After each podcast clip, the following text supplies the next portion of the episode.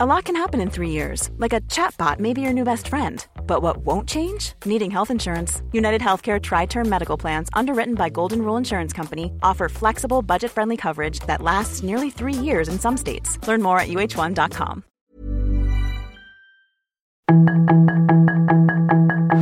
Tarde a tarde, lo que necesitas saber de forma ligera con un tono accesible. Solórzano, el referente informativo.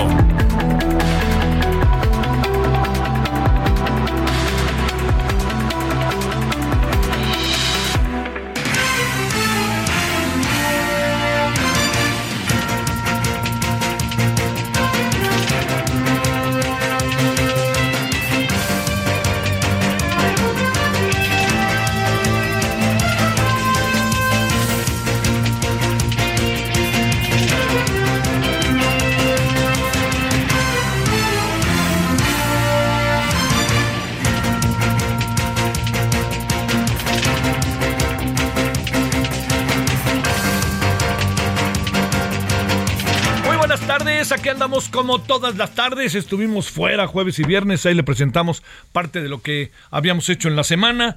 Eh, pues sí bajó la información, pero ya sabe que es difícil que, que, que pare, ¿no? Y entonces aparecen dos, tres cosas por ahí que son muy fuertes. Y, que acaban teniendo pues una, una repercusión inevitable, ¿no? Eh, todo lo que ha pasado, que ya vi a detalle el video con el Dalai Lama, es una cosa como para, en verdad, en verdad, preguntarse en serio cómo, cómo poder leer o cómo poder interpretar, cómo poder ver todo eso, ¿no? Es un, es un asunto como, como, pues que cuestiona inevitablemente, perdón, los que son seguidores del Dalai Lama, eso lo digo con todo respeto, como alguien me decía, una cosa es Mahoma, otra cosa es Dios para los que son creyentes y otra cosa quienes se encargan de interpretarlos y tienen puestos jerárquicos en las iglesias o en las organizaciones religiosas, ¿no? Entonces, pues bueno, yo ahí lo dejo como un asunto que sin duda alguna, créame que sí me, me, pues es inevitable, ¿no? Que haya bastantes repercusiones. Bueno, y que haya muchas lecturas de las cosas. Bueno, oiga, mire, eh, yo le decía la semana pasada que eh, me digan lo que me digan, entendiendo todas las miradas que hay de las cosas. La carta del presidente yo, a China, yo, yo no, no la voy a... A mí me parece que es una carta tan, tan previsible en su respuesta, que pasó exactamente lo mismo y acabaron mandándole una respuesta a través de una vocera. Y ni siquiera, déjeme decirle, pues un alto jerarca chino la respondió. Y hoy el presidente, en el mismo tono de aquí estoy yo y que no se traen o qué, qué, pues dijo, estamos esperando todavía la respuesta oficial.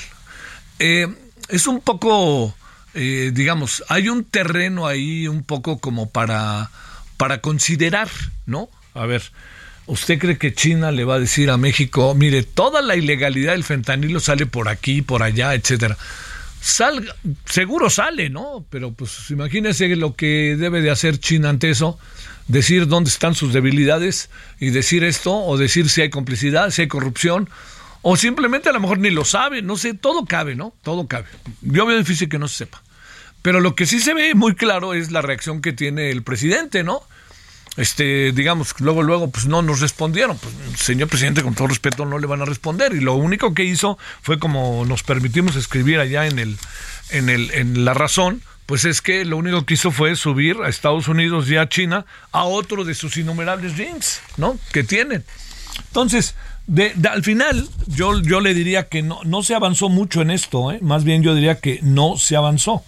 Más bien diría yo que lo que acabó pasando fue que, eh, que en buena medida se exacerbaran un poquito más ahí los ánimos. Yo no creo que China vaya a responder más allá de lo que respondió. Y yo creo que hay algo que no le gusta a este gobierno reconocer, pero yo creo que se produce fentanilo en México, no a los niveles, por supuesto, que se producen en Estados Unidos, pero eso genera, ya hay un hueco, ¿no? Y hay que ver de qué tamaño es el hueco, eso es lo que hay que ver. Eh, yo, yo creo que una, uno de los, de los problemas que, que estamos teniendo en los últimos años, diría yo, tiene que ver con que pareciera que a partir de que llegó el gobierno del, del López Obrador, del presidente López Obrador, las cosas cambiaron como de manera radical y yo creo que no, no es tan cierto. no es tan cierto. No se, no, no, no deja uno de reconocer las muchas cosas que se han hecho. Por favor, sería absurdo hacerlo. Pero también le diría, tanto como que cambió 180 grados las cosas, no, no, es que es cosa de verlo. Un tema fundamental es la seguridad. Vea usted cómo andamos en materia de seguridad. No hay día en que no venga un problemón. Otro tema en donde mucho se prometió, se dijo al principio del sexenio, vengan acá a México a trabajar todos los migrantes que quieran, aquí les vamos a dar empleo. Bueno, eso, pues ya ve usted lo que pasa con los migrantes, desaparecieron 23, buscan a los 23 y a la mera hora aparecen 100, ¿no? Pues digo, ese es, eso le dice cómo andan las cosas, ¿no? Que habían sido secuestrados. Entonces, todo, todo este asunto que tiene que ver un poco con, lo de China, carece de, para variar, carece de, de, la autocrítica, ¿no?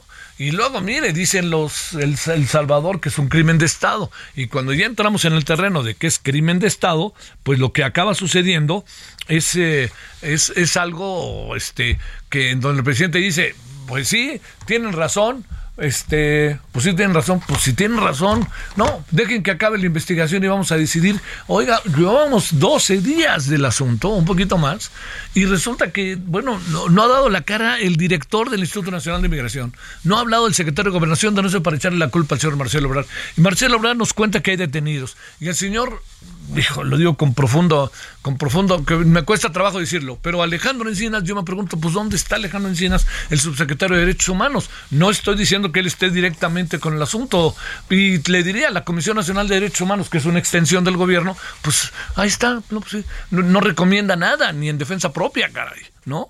Bueno. Eso yo le diría que es uno de estos asuntos que, que, que que tenemos que ver en el todo. O sea, pasa, hay fentanilo, regresamos al origen, o no hay fentanilo en México. Y también, la carta del presidente está en los términos en los que debe de estar, pidiéndole a China, y díganos desde qué puerto salen y a qué hora salen. Pues, dijo, usted y yo sabemos que... Y luego decírselo a los chinos. Al final, déjeme otra vez este, decir lo que decía al, inicio.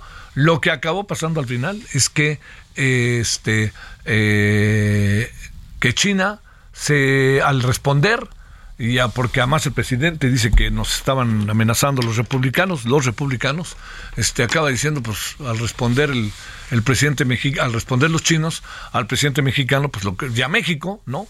Lo que le está diciendo es este nosotros aquí no y arréglense ustedes y a ver cómo le hacen y va llegue a Estados Unidos y entonces pues subimos, va de nuevo lo digo, a otro de sus innumerables rings a Estados Unidos y a China. Bueno, ese es otro de los asuntos. Y hay un tercer asunto, el cual vamos a abordar eh, hacia la noche, que yo, yo se lo quiero plantear con, con, con toda claridad, ¿no?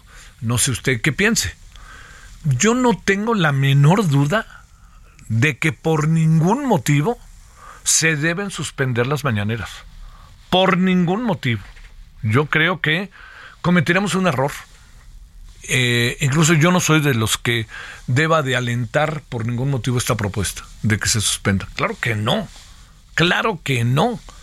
¿Dónde está la bronca con las mañaneras? Pues es lo que tenemos que discutir. Vamos a discutir, pues discutamos lo que pasa con las mañaneras. Yo creo que ese es el tema. El tema no es si existen o no. Tienen todo el derecho a existir. El asunto está en lo que pasa a través de las mañaneras. Y es ahí en donde sí traemos un lío desde, le diría yo, casi la tercera o cuarta mañanera en la, este, después de que tomó posesión el presidente López Obrador.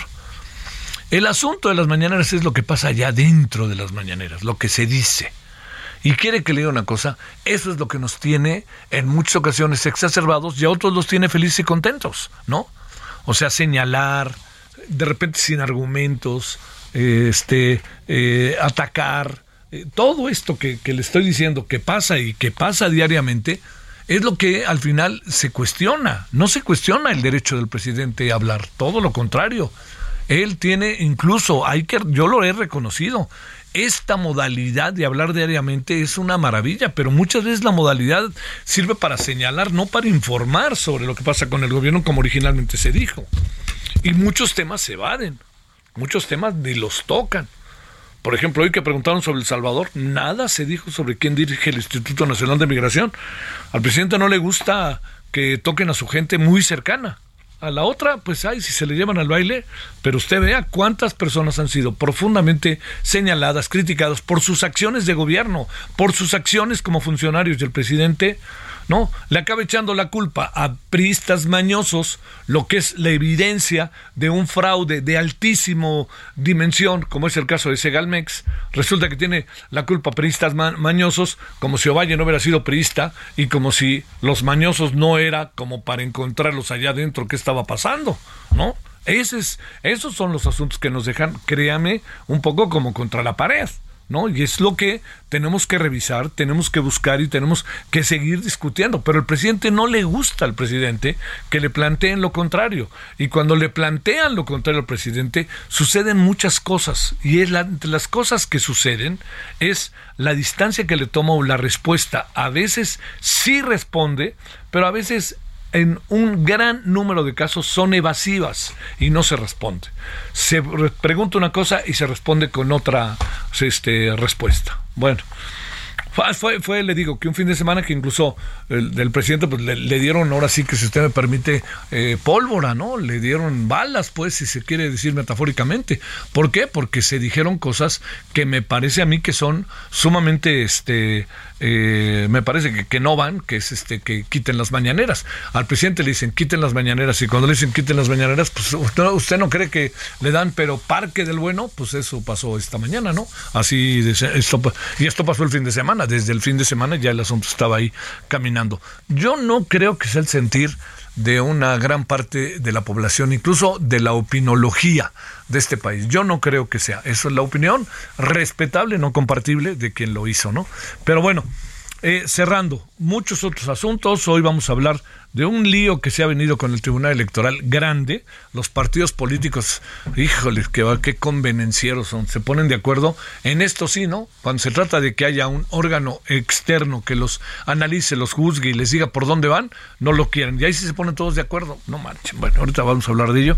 Eh, y también este otro de los asuntos que vamos a tener, le vamos a dar una nueva vuelta al tema Iberdrola eh, en voz de Fluvio Ruiz, porque creo que Fluvio pues, es un hombre crítico, es un hombre que tiene una visión muy crítica de las cosas, eh, incluso nadie le podrá decir que no es izquierda, ese sí es de izquierda, y entonces a ver cómo ve este desenlace en algo que parece que para unos es la salvación, jauja, etcétera, pero para otros resulta que acaba siendo este eh, simplemente la compra de chatarra, cuestión que yo no creo, ¿eh? Ya lo dije desde la semana pasada, no creo que sea chatarra. Ahora tampoco creo que sea la salvación como se planteó y a ver en qué leo nos mete económico. De todo ello hablaremos. Bueno, aquí estamos agradeciéndole que nos acompañe. ¿Qué otra cosa pasó? Pues este, ahora es un fin de semana muy futbolero como siempre, este medio de como que eso no avanza, ¿no? Así como que no no no hay mucha tela de dónde cortar y este y lo que sí le puedo decir es que eh, hay otras este otros asuntos que se van a venir dando en los próximos días. Ya se va a acabar la temporada entonces empieza la liguilla y ahí es cuando se pone divertido y la gente eh, le puede entrar al fútbol. También el fan ID eh, amigos amiga, amigas amigos que han ido al al fútbol este, mire, lo ideal es hacerlo en su computadora y ahí se mete, etcétera. Pero hay gente que me dice que ido al fútbol y que se, mire, llegue temprano si hubiera al fútbol, este, a un partido, llegue temprano y parece que en la misma puerta lo están haciendo. Entonces, yo creo que eso es algo que ya usted se quita auténticamente de problemas y ya lo tiene para todas las veces que sea necesario entrar al fútbol, a los partidos, a los estadios. Pero es obligatorio y en el fondo a mí me gusta y no me gusta, ya sabe, este, pero sí creo que es mucho, muy importante tenerlo, porque al tenerlo, tenemos un mayor control, ya han pasado cosas muy feas en los estadios que tenemos que evitar. Es algo que está haciendo el mundo entero, ¿eh? por cierto. Bueno, 17 con 14 en Lora del Centro, estamos en el 10 de abril, lunes de resurrección 2023, 98.5 de FM Heraldo Radio. Espero que haya pasado buena Semana Santa y yo sé que todavía hay una semana de vacación para los escolapios, para los, eh, para los niños, para los adolescentes, las prepas creo que ya regresaron, al igual que las universidades. Entonces, por lo pronto, pues los que siguen en vacaciones, que la pasen muy bien. 17, 15 eh, ahora en Lora del Centro. Solórzano, el referente informativo.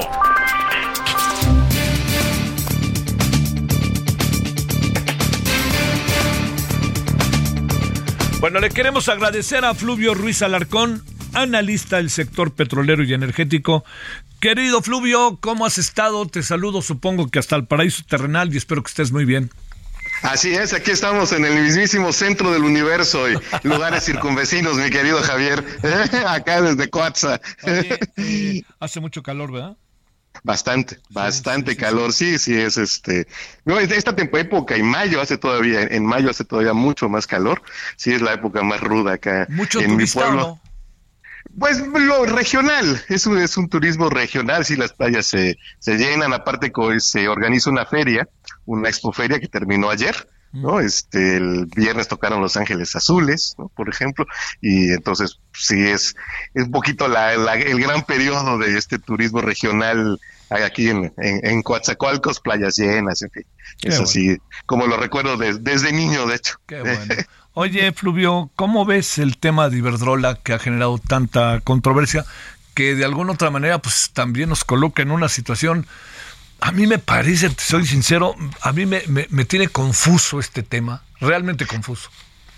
No, de hecho está todavía muy confuso, faltan, iba yo a decir detalles, pero no, son elementos, yo diría componentes de, de este arreglo que son muy importantes, incluso para caracterizarlo, ¿no? Ya ves que se ha hablado de, nacionalización, renacionalización, venta entre privados, en fin, la caracterización es todavía, y créeme que comparto esa confusión, he ido leyendo y escuchando, en fin, este, más y más elementos, pero aún no está muy claro, simplemente el hecho de que, y bueno, lo que sí está claro es que las, los activos que se adquieren, pues no los adquiere ni, legalmente ni el gobierno ni la Comisión Federal de Electricidad. Ahora bien, en el fideicomiso, ¿no? Este Mexican Infrastructure Partner de Ondas Raíces Sotziles, el, nombre de este, eh, eh, de este fondo, eh, pues en, ahí participa el FONADIN, pero aún no está claro cuánto va a aportar, si del capital mexicano y canadiense que ya posee este fondo saldrá una parte, si más adelante otros fondos públicos o privados podrían participar, si sabemos que va a operar las plantas de la Comisión Federal de Electricidad, pero no, al menos a mí todavía no me queda claro si eh, la comisión va a cobrar y le va a pagar una renta al fondo o si el fondo va a cobrar y le va a pagar una contraprestación a la, eh, a la Comisión Federal de Electricidad. En fin, quedan muchos elementos y Verdola sostiene en, en, los mensajes que ha, en la información que ha dado a sus accionistas y a los órganos que lo regulan en diversas partes del mundo, que mantiene eh, sus contratos de aprovisionamiento, entonces cómo se van a eh, compaginar estos con eventuales cambios. En fin, creo que todavía eh, es esta confusión la, la tenemos muchos y, se irá aclarando conforme pase el tiempo. Lo que sí parece que lo que podemos decir es que, bueno, estamos hablando de 13 plantas, ¿no? que este, también hay que decirlo, no son ni obsoletas ni mucho menos, son plantas que en términos de un complejo industrial están perfectamente, pero quizás haya en el, frente a las más antiguas, las que tienen 20 años, plantas más eficientes, pero eso no las hace obsoletas. Y una refinería de mina tiene más de 100 años, la de Ciudad Madero también, ¿no? Y, ahí están. Y así hay muchas en el mundo. Entonces, eh, en esa parte no es, no es problema, pero lo cierto es que eh, la comisión, y de ahí pareciera surgir todo de esta eh, confusión entre capacidad instalada y generación, ¿no? Porque en efecto, con esto el país insisto, no la CFE, porque no van a pertenecerle a ella las plantas, sino en todo caso el país habrá ampliado eh, su, capacidad de, eh, generación, pero la generación como tal, pues prácticamente ya toda le pertenecía, porque eran de las, plan de las 13 plantas, 10 estaban bajo el esquema de productor externo, productor independiente de energía, con lo cual esa generación solo podía ir a dar a la Comisión Federal, la cual después la revendía. Entonces, eh, digamos, en, ese sentido, eh, no hay eh, un aumento significativo en la generación garantizada, ¿no? Pareciera, pero pareciera que a partir de esa confusión, insisto, entre capacidad instalada y generación de energía eléctrica, es donde se tomó esta decisión que este pues sí estaba de, la cual faltan elementos pues para caracterizarla con mayor precisión ¿no? ¿Qué piensas del concepto nacionalización o neonacionalización? mira, creo que es un término que va a usar políticamente, ¿no? Incluso eh, casi te podría decir que la eventual participación de otros fondos privados que quizás se haya contemplado para terminar de financiar esta adquisición, pues se va a retrasar, ¿no? Para no, para no chocar con eh, este uso eh, político, pues, eh, finalmente es, es, es, eso, ¿no? Porque eso lo hace pues mucho más aceptable, vendible entre, la, entre la población. En todo caso, se estaría en el extremo, creo yo, nacionalizando indirectamente, ¿no? Insisto, porque hay que ver el papel del FONADIN frente al fondo, este, 10 plantas, 13 plantas, ¿no? Pero no la, no la industria, sí, ciertamente, ¿no? Y como te decía, pues no se agrega eh, mayor eh, capacidad o mayor generación como tal a, la participación de la propia comisión, porque eh, este, pues ya le pertenecía esa generación. No creo que aquí en realidad lo que también tendríamos que estarnos preguntando es si utilizando este mismo esquema no se hubiera podido mejorar Aquí sí, ampliar la capacidad de generación, es decir, construir nuevas plantas propiedad de la CFE directamente. O sea, en, en, vez de eh, esta transacción entre privados. Creo que ese mismo monto se podría haber eh, utilizado para ampliar con plantas nuevas, incluso el ciclo combinado y parte renovable, mejorar la capacidad de, de transmisión y distribución del sistema eléctrico nacional, este, eh, agregarle todo lo que las eh, elementos tecnológicos necesarios para darle confiabilidad, incrementar eh, el, respaldo, en fin. A mí me parece que ese mismo monto pudo haberse utilizado bajo ese mismo esquema, pero eh, con, plantas nuevas y ahí sí estaríamos ampliando la, capacidad de la, de la comisión misma, ¿no? Este, y no con esto que, insisto, todavía tenemos que ver al final en qué termina. Oye, a ver, este, al final de quién va a ser todo esto. Porque al final acaba siendo del, del, de este conglomerado, ¿no? El Partners México, no sé qué, ¿no? Así es, el, el, nombre en Olmeca, este tan ¿no? Este, socios en Infraestructura México. Este sí, o sea, de entrada legalmente, pues es, es, de ellos. Entonces, eh, por eso te decía que es importante ver cuál va a ser el papel del Fonadín, eh, si el Fonadín va a financiar a este fondo como tal y entonces en qué papel queda. Y por eso yo decía que a lo más sería una nacionalización indirecta, porque un fondo público de cuyo comité yo tengo la impresión, por cierto, que no se ha enterado que van a financiar esto, ¿eh? no, no he sabido que se haya reunido el comité técnico del Fonadín para analizar el caso. oye, eso es delicadísimo. Sí, anunciaron, supongo que harán una reunión y por la conformación del comité técnico, pues no habrá eh, problema en sancionar esto, ¿no? Pero se anuncia ya como un hecho, ¿no? Este, pero yo, yo creo que aún no ha, no ha sido el caso, al menos yo no he tenido idea, igual y ya se hizo. Yo no y yo estaba en Coatzacoalcos tan a gusto, ¿verdad? Entonces, cuando se hizo la reunión del comité técnico, pero bueno, en fin, la composición son básicamente funcionarios públicos, entonces, de Hacienda y demás. Que por cierto, ese es otro elemento, eh, al final, mi querido Javier, que también eh, podemos empezar a, dilucidar, ¿no? Que eh, de repente el sector energético tiene más actores desde la parte gubernamental, ¿no? Si, si esto, ahí me queda claro que esta negociación lo llevó la Secretaría de Hacienda, digo, es bastante eh, claro, creo, ¿no? Este, para quien conozca los perfiles de Rogelio Ramírez de la O, de Bartlett, creo que claramente esta negociación y la idea esta ingeniería financiera este, tiene más que ver con la Secretaría de Hacienda que con, con la propia con, la comisión y pues hemos visto también que todo lo que se está haciendo en Sonora, pues lo lleva Marcelo Ebrard, ¿no? Sí, no este, más que llevarlo el gobernador, que antes era secretario de Seguridad y que tiene un estado un cuanto tanto violento, ¿no? Exactamente, como que tiene más ocupaciones el, el licenciado Durazo, ¿no? Entonces, este sí, o sea, vemos más actores, por supuesto, está Pemex, en fin, creo que eh, eh, también eso, eh, en el fondo, me parece, Javier, que hay también esta voluntad de ir como quiera que sea, este, casi que haya sido como haya sido, este, destrabando lo que, eh, lo que había frenado, eh, digamos, el funcionamiento de, eh, del, del, sector, ¿no? todas estas pugnas que también habrá que ver cómo se reflejan en los diálogos eh, sobre el TEMEC, ¿no? Este, ver qué, mensajes se reciben en Estados Unidos frente a esta posición eh, del gobierno mexicano frente a Iberola, ¿no? Entonces creo que todavía este, tendremos tela de dónde cortar más adelante, mi querido Javier. Te mando un gran saludo, Fluvio, que termine muy bien tu estancia por allá. Claro que sí, igualmente, un abrazote y pues 3-1 los Pumas. Chao. Sí, ahora ya va a ser el Super Mohamed, no marchen. Hace, hace seis meses llegaba Mohamed a ese estadio y le mentaban la madre, ¿no? Pero bueno, así es esto. Dios, bueno. El referente informativo regresa luego de una pausa.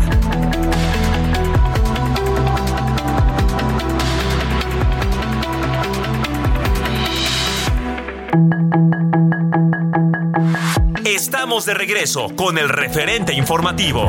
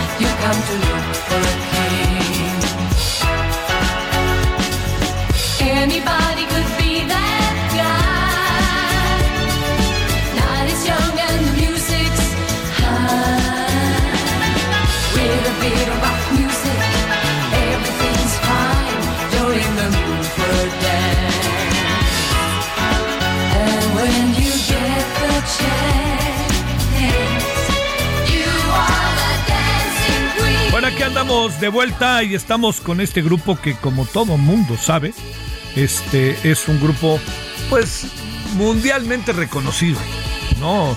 Eh, digamos, eh, se convirtió en un grupo.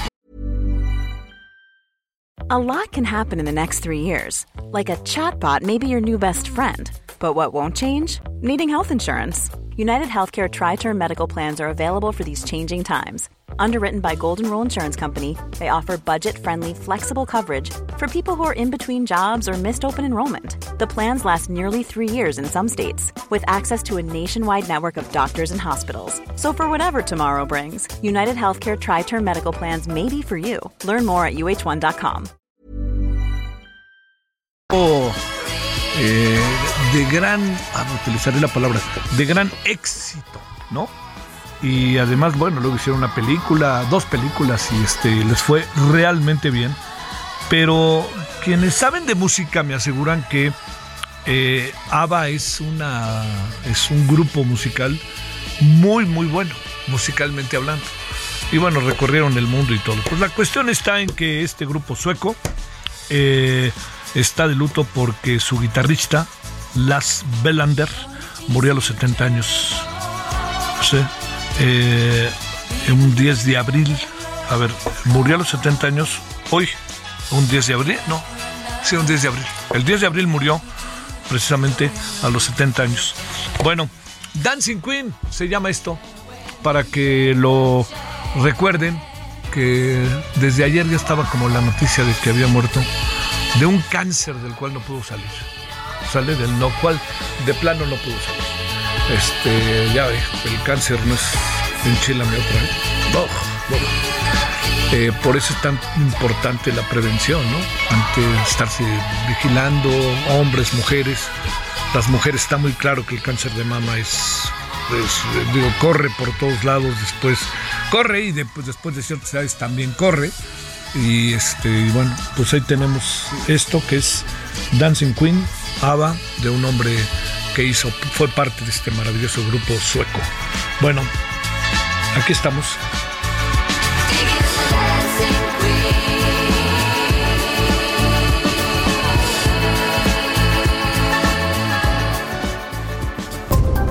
Solórzano, el referente informativo.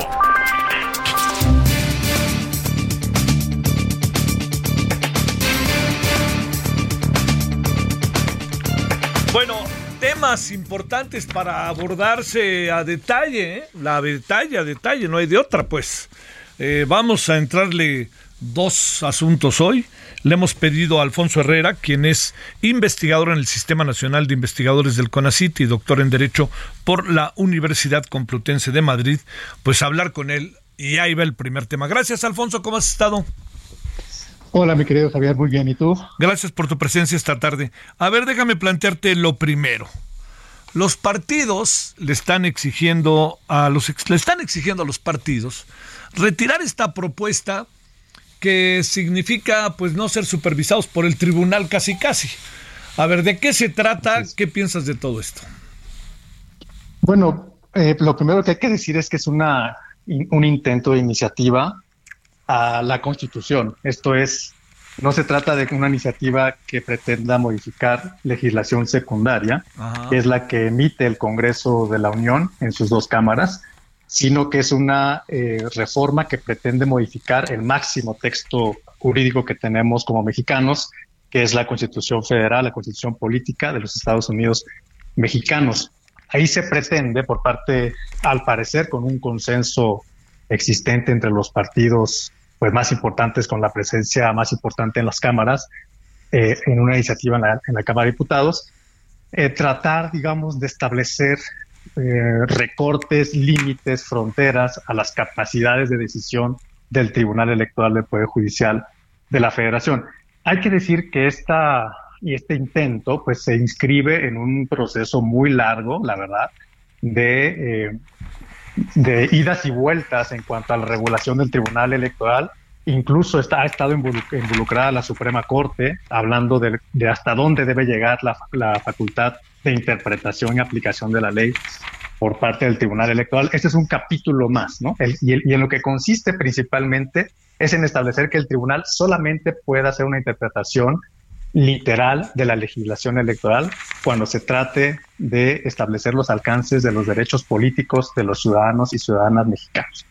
Esto es que no pueda hacer interpretaciones que van más allá de la letra de la ley. Y esto, por supuesto, es en respuesta o en reacción a una, un cúmulo de sentencias que el tribunal ha desarrollado a lo largo del tiempo y que básicamente tienen que ver con precisamente límites a los partidos, eh, con establecer fronteras a los partidos en cuanto hace, por ejemplo, a la determinación de eh, la participación política de grupos en situación de desventaja, de grupos en situación de minoría social, históricamente discriminados, y que eh, al no establecer el tribunal interpretaciones literales a lo largo de la historia, sino interpretaciones que han beneficiado la incorporación de estos grupos, por ejemplo, a través de acciones afirmativas precisamente, espacios en donde los grupos en situación de desventaja puedan ser representados eh, en, en la Cámara, por ejemplo, o en la determinación del tribunal de que en los órganos de gobierno del Congreso pueda haber incluso participación de partidos minoritarios. Esto ocurrió en un precedente relacionado con la comisión permanente.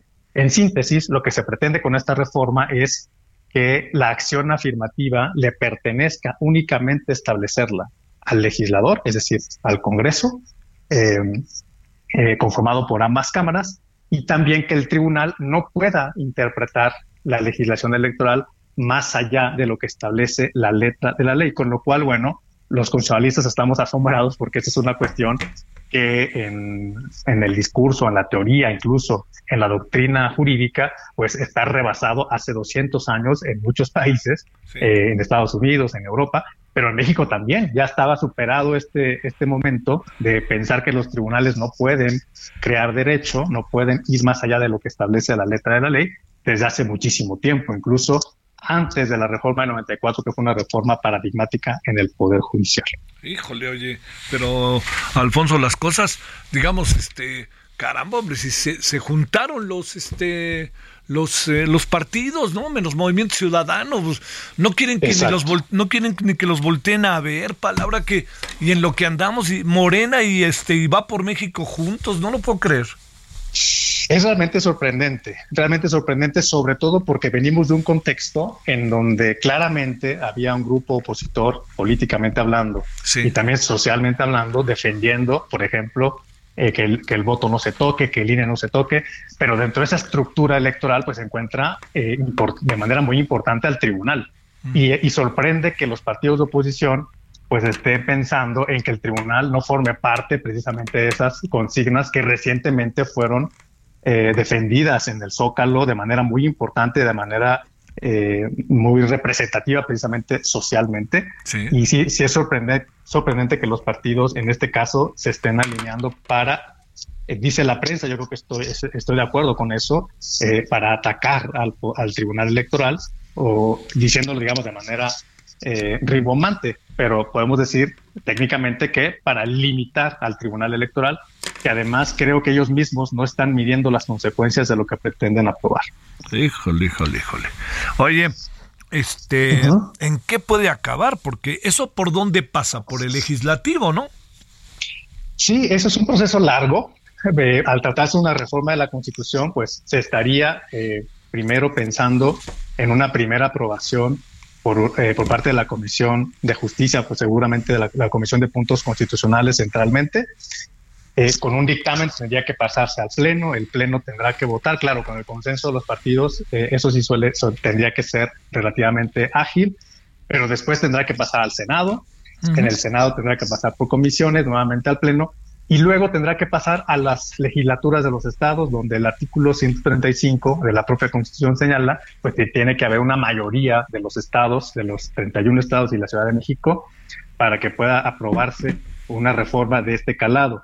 Eh, hay que decir que además con esta reforma, y si es que avanza en lo que, en lo que se espera que sea así, si los partidos tienen un consenso, pues podría incluso estarse abriendo la puerta para que después la Suprema Corte pueda estar, estar siendo afectada, porque los razonamientos que se están viviendo en torno al Tribunal Electoral son perfectamente aplicables a la Corte, que ella, ella misma, la propia Corte, pues realiza una labor similar, semejante o análogo al Tribunal Electoral en cuanto hace al todo el sistema de derechos humanos que tenemos en nuestro país. Híjole, oye, pero por Dios, Alfonso. Bueno, a ver, eh, el camino es largo, pero es largo, claro, pero pero ya sabes, estos además pues yo, yo veo difícil que no, o sea, si tienen este principio de acuerdo todos los partidos, excepción del Movimiento Ciudadano, pues eso quiere decir que van a empujar y empujar. O sea, no les quieren quitar dinero, no quieren que les quiten dinero, no quieren que los multen, no quieren que le digan a Mario Delgado y a Citlali que no tienen por qué seguir siendo presidentes cuando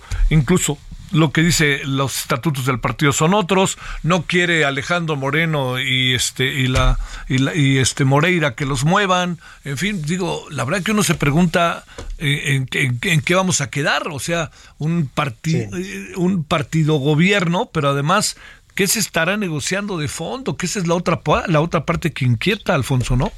Sí, y bueno, esos espacios precisamente sirven para esa labor que tenemos que hacer desde la academia y desde los medios, que es que la ciudadanía tiene que eh, comprender los, alcances, las intenciones, los objetivos, no necesariamente beneficiosos que tienen los partidos cuando llegan a este tipo de consensos.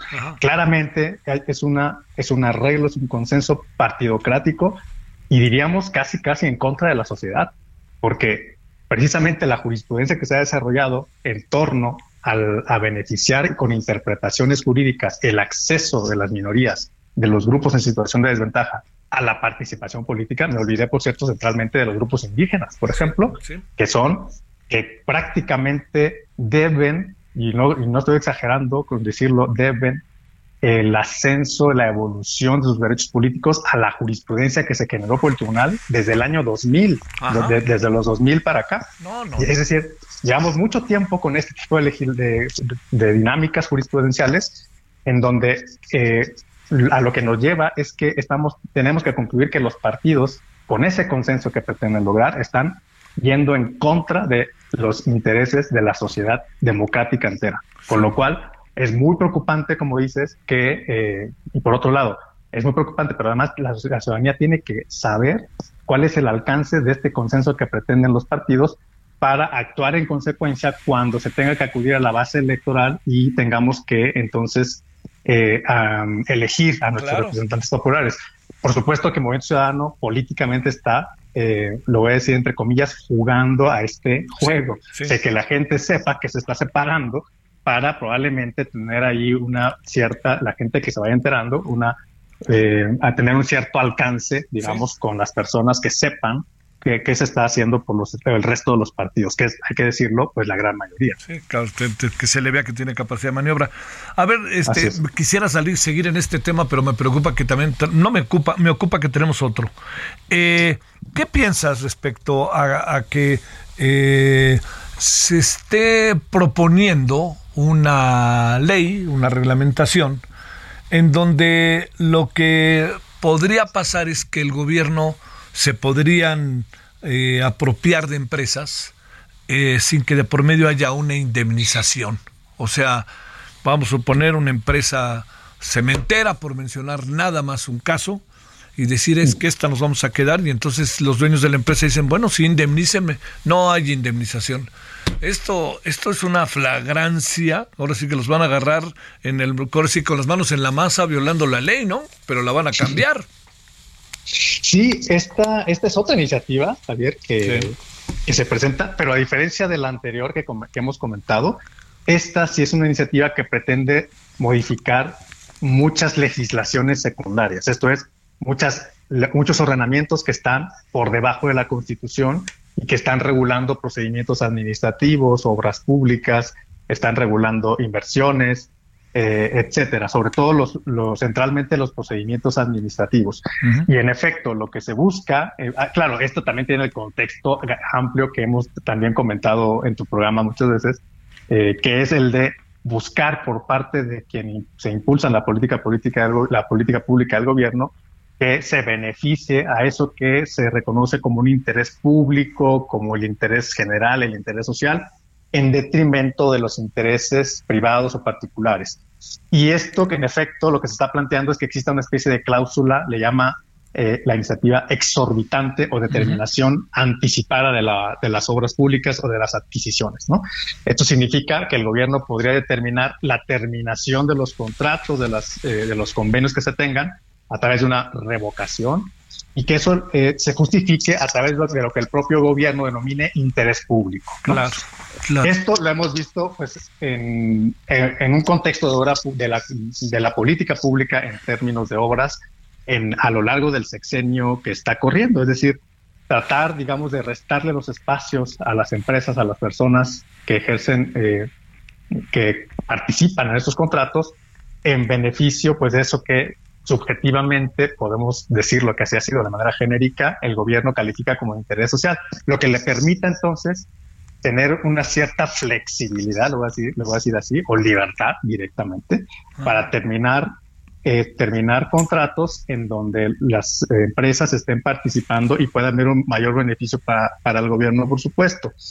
Eh, claro que esto, eh, decía yo, viene de un contexto más amplio, pero puede tener serios problemas, otra vez relacionados con derechos adquiridos, con principio de legalidad, con principio de seguridad jurídica, que son muy importantes para las empresas, para las corporaciones, para las personas morales, cuando participan en contratos con el gobierno. ¿no? Y esto tiene que ver también con las certezas que tienen que tener las empresas cuando realizan inversiones, obras públicas y han adquirido esas obras públicas a través de, eh, pues de los procedimientos que se señalan en la ley.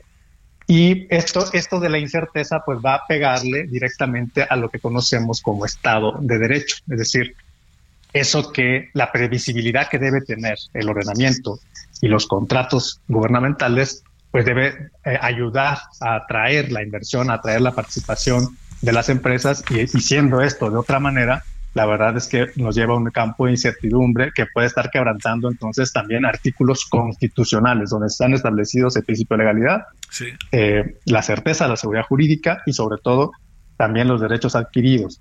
Por lo cual va a traer como, como consecuencia inmediatamente un conjunto de litigios otra vez, ¿no? Que eh, en, donde, en, donde, pueda haber inconformidades por parte de las empresas. Oye, agreguemos otra, ¿no? Que pues este desalientas la inversión extranjera, ¿no? Sin duda, porque además está, se está tratando de regular eh, el, el máximo de las indemnizaciones que pueda haber mm, una vez que se ha determinado, por ejemplo, la eh, la falta de cumplimiento de obligaciones por parte del gobierno. Y eso, claro, está, al establecerlo a nivel legal, pues no solamente se puede eh, poner de manera unilateral ese tipo de estándar, porque además tenemos que ver el, derecho internacional. Y, y, si esto no está acorde con lo que los tratados internacionales establecen, los tribunales que resuelven las controversias en donde el Estado mexicano está litigando con las empresas, pues por supuesto que no se pueden establecer desde el, desde el derecho interno. Eh, es, tiene que haber, digamos, eh, otro tipo eh, de, determinaciones en donde los tribunales arbitrales, donde se resuelven ese tipo de controversias, pues tienen independencia y autonomía para decidir y no porque la ley secundaria que se pretende reformar diga que la indemnización no puede alcanzar un cierto monto, no, no por eso el tribunal arbitral va a dejar de resolver claro. lo, lo que de manera, digamos, objetiva eh, tiene que de la controversia. Está en sus atribuciones, ¿no? Y en sus obligaciones. De acuerdo con los tratados, por supuesto, es así. Y, eh, y por supuesto que eso desalienta, como dices, me parece a mí que eso es una, una consecuencia natural, pues la inversión extranjera eh, que es una, por cierto, probablemente un objetivo subrepticio de esta reforma. ¿no? Eh, eh, una, una, suerte de nacionalización de las producciones que, eh, que también está en un contexto más amplio en lo que está ocurriendo en nuestro país en los últimos en las últimas modificaciones a los Te mando un gran saludo, Alfonso Herrera. Muchas gracias que estuviste con nosotros. Al contrario, muchas gracias. Gracias.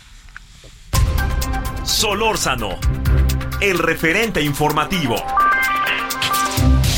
Deportes con Edgar Valero, porque el deporte en serio es cosa de expertos.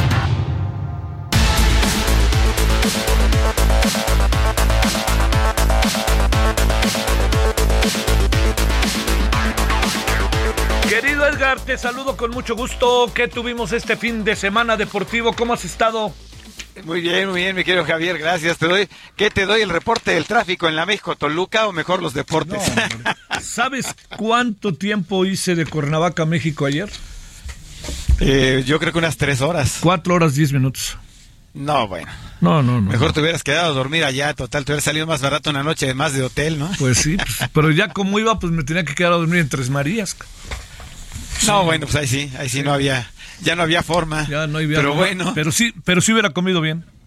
Sí, oye, es que está cayendo un aguacerazo aquí en la México Toluca. Este, no me digas, no me digas. Aguacerazo. Y sabes qué? Que como está la obra del tren suburbano, entonces hay una cola tremenda que ya está desde antes de la caseta de, la Marquesa, Uy. rumbo a la Ciudad de México. Impresionante, ¿eh? A ver, ¿qué tuvimos este fin de semana? Bueno, pues eh, mira, eh, del fin de semana hay, varias cosas, pero hay una de última hora, está calientita, este, Javier.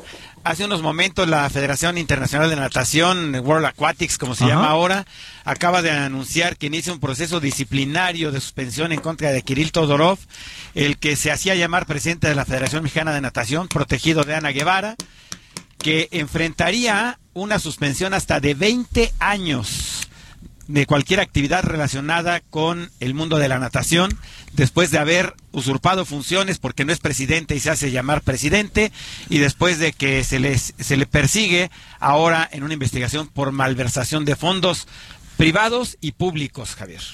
¿Por qué lo defiende de manera tan enfática la señora Ana Gabriela Guevara este hombre? No hay una razón o sea, verdaderamente te lo digo, no hay una razón. Es más, hace cuatro años antes de los Juegos Olímpicos, hace cinco antes de los Juegos Olímpicos de Río de Janeiro, ay, qué rápido, ¿no? Siete ya, válgame Dios. Sí, sí, bueno, hace siete.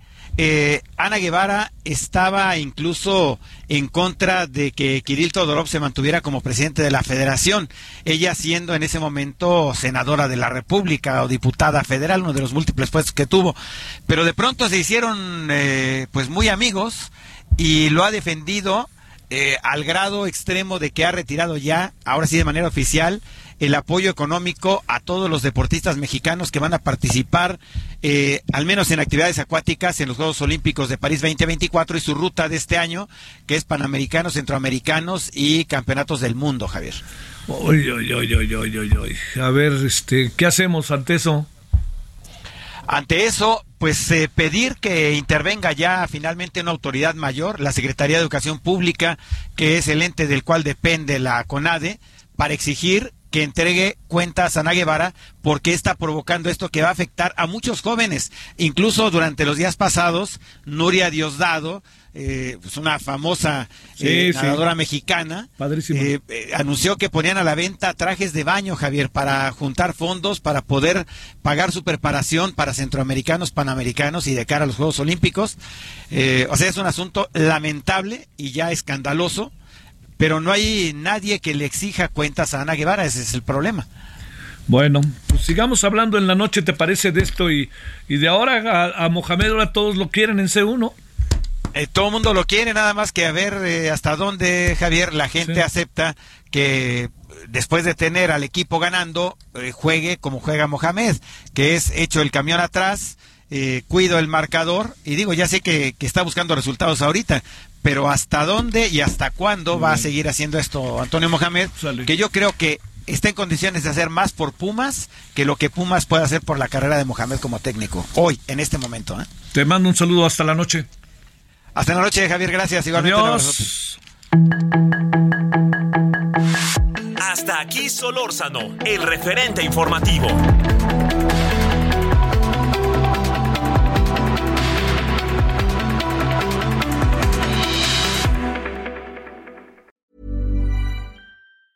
Hi, I'm Daniel, founder of Pretty Litter. Did you know cats tend to hide symptoms of sickness and pain? I learned this the hard way after losing my cat, Gingy. So I created Pretty Litter, a health monitoring litter that helps detect early signs of illness by changing colors, saving you money and potentially your cat's life. Pretty Litter is veterinarian developed, and it's the easiest way to keep tabs on your fur baby's health right at home. Go to prettylitter.com and use code ACAST for 20% off your first order and a free cat toy. Terms and conditions apply. See site for details.